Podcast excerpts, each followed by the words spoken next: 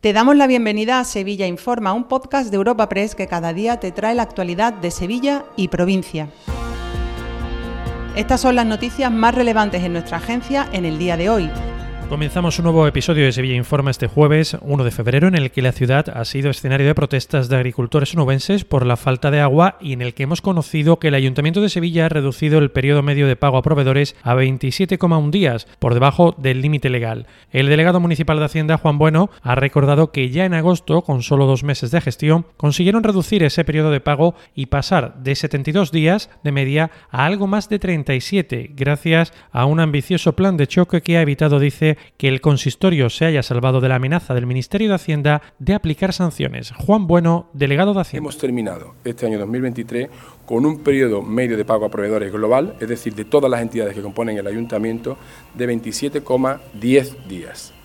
La dinámica de mejora desde que implantamos este plan ha sido, por tanto, espectacular, que es lo que tenemos que decirle.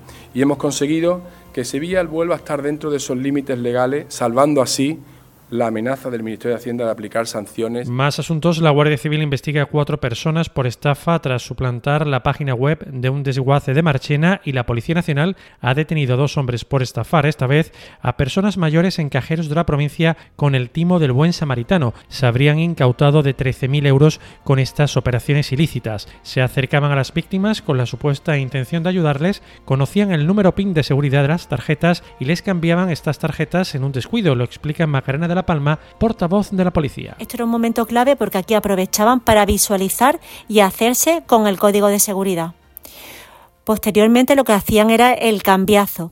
Aquí aprovechaban para intercambiar la tarjeta de la víctima por otra que llevaban consigo de características similares y que había sido previamente manipulada y probablemente perteneciera a una víctima anterior, con la que realizaban extracciones de dinero ya que tenían físicamente la tarjeta y sabían el código PIN. Una cosa más, el Ayuntamiento de Sevilla dedicará las portadas del Corpus Christi de 2024 a la figura de San Fernando y a la Hermandad del Baratillo, en el primer caso para conmemorar el 775 aniversario de la recuperación del culto católico con la entrada del Santo Rey a la ciudad, mientras que se reconoce a la Corporación del Arenal este año porque tendrá lugar en septiembre la coronación canónica de la Virgen de la Piedad y por ello la portada más cercana Sierpes va a recrear la capilla de la calle Adriano Manuel Alés, concejal de fiestas mayores. Una de ellas estará dedicada a la figura del rey San Fernando, del patrón de Sevilla, coincidiendo la festividad eh, del Corpus Christi con la del Santo.